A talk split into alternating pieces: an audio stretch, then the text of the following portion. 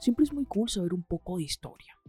Mi nombre es Eli y te doy la bienvenida a Historias Curiosas del Mundo, un podcast donde hablo de sucesos curiosos que han transcurrido en el mundo a través de los años. Este episodio está patrocinado por mi tienda en línea de Chill World. En esta tienda llevamos lo cotidiano del día a día a una variedad de productos como mugs, hoodies camisetas, por medio de los personajes Jack, Chofo y Pai.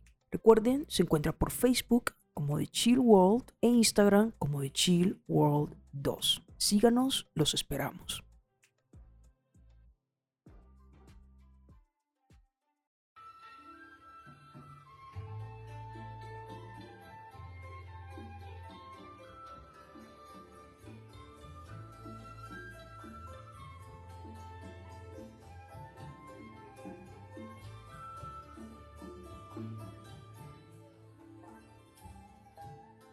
Tras la situación causada por la persecución de los misioneros cristianos en Indochina, con el asesinato de varios sacerdotes españoles y franceses en 1958, culminando con la muerte del obispo Díaz Sanjurjo, se desarrolló una campaña militar con el objetivo de realizar una expedición de castigo contra los lugareños. Hoy les hablaré de la guerra de Cochinchina.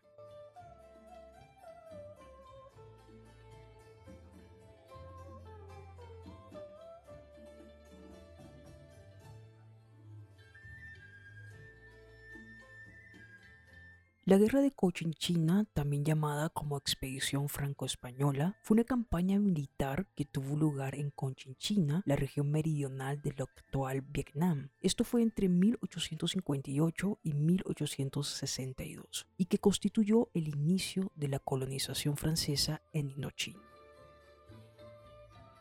Durante el reinado de Isabel II, la presencia de España en Asia era casi la única presencia europea relevante junto con Portugal.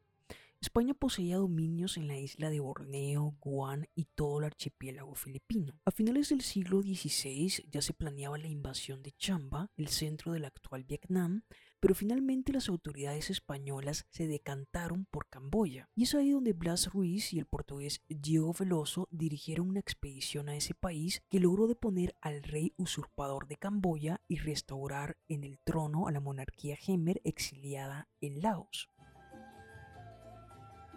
Además, comerciantes españoles trabajaban en la importación de especias y órdenes religiosas como los dominicos habían fundado misiones en toda Indochina, China y Japón. Por otro lado, desde finales del siglo XVIII, en 1787, Francia trataba de extender su imperio por Asia, especialmente por África en competencia con los británicos, particularmente en zona de influencia china como el reino de Anán, posteriormente Vietnam.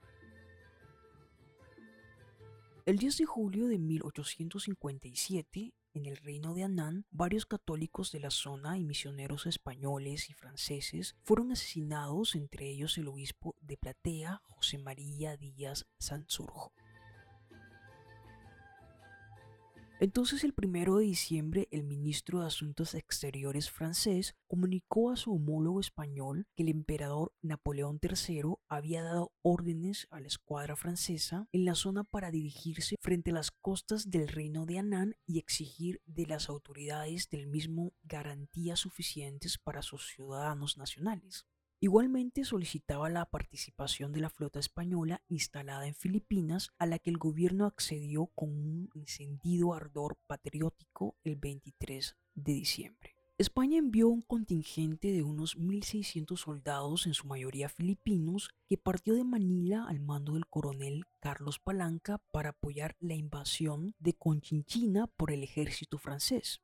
Que España se comprometiera en una expedición militar que obedecía a los intereses franceses de presentar en Indochina y en que no estaba en juego ningún interés vital español, se debió a que Francia marcaba la pauta en la vida económica y cultural española y también en gran medida en la política exterior.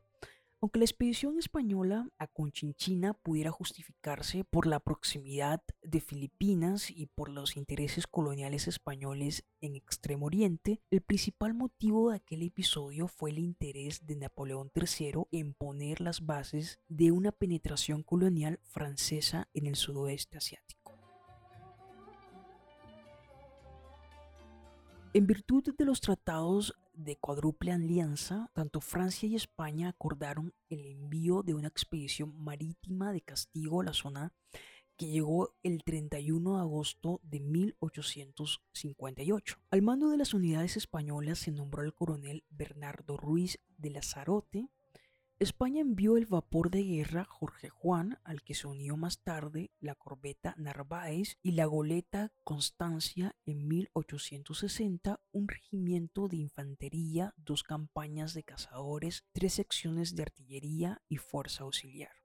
De esa forma, y desde Manila se hizo a la mar la flota española, uniéndose a la francesa compuesta por una fragata, dos corbetes de hélice, cinco cañoneros y cinco transportes con tropas, comandada por el contraalmirante Rigaud de Junuli y atacando primero la bahía de Toruana con la intención de capturar la capital de Hue, cosa que no consiguieron. Después la flota combinada se dirigió a Saigón, asaltando la ciudad el 17 de febrero de 1859. Durante seis meses la ciudad fue asitiada por los anamitas contra apenas 900 hombres, 800 franceses y 100 españoles para defenderla hasta la llegada de refuerzos franceses.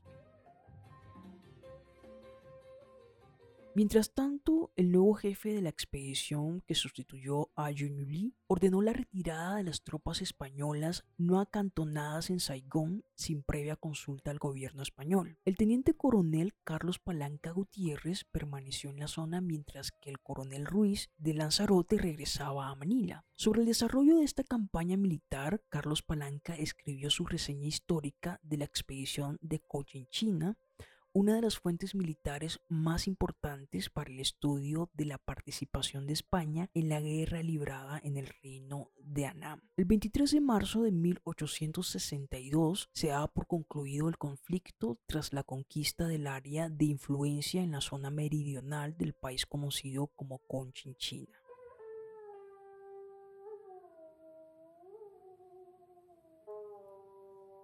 El 5 de junio de 1862 se puso fin a la guerra con la firma de un tratado de paz entre Francia y el reino de Anán, en el que según fuentes no hubo participación española. El resultado fue que Francia comenzó su penetración colonial en Indochina con la concesión de tres provincias, mientras que España solo recibió una indemnización económica de 234.250 pesos, estimado en un sexto del costo financiero total que se estima ascendió a 1.086.219 pesos y 23 céntimos y algunos derechos comerciales, pero ningún territorio importante, ni siquiera un puerto desde donde enviar culis chinos a Cuba en régimen de semiesclavitud, lo que constituía una de las aspiraciones españolas. Francia solo le entregó a España un territorio de 4 kilómetros cuadrados, el actual parque de Bac-Tun-Dip en Ho Chi Minh, España, sin darle ningún uso en 60 años, devolvió el territorio a Francia en 1922 y según Becker, España procedió con verdadera candidez, de lo cual se aprovechó Francia para recabar todas las ventajas.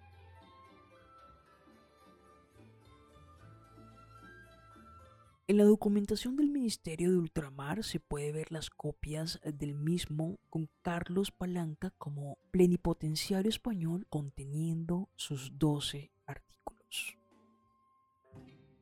Espero les haya gustado este nuevo episodio, nos vemos en el próximo. Si te ha gustado, no olvides suscribirte a este podcast donde estaré publicando contenido cada semana. Si quieren escuchar los episodios anteriores, pueden hacerlo, es gratis por Spotify. También me pueden encontrar por YouTube como Historias Curiosas del Mundo, Facebook e Instagram como arroba Historias Curiosas del Mundo y dejar sus comentarios. Los estaré leyendo. Bye.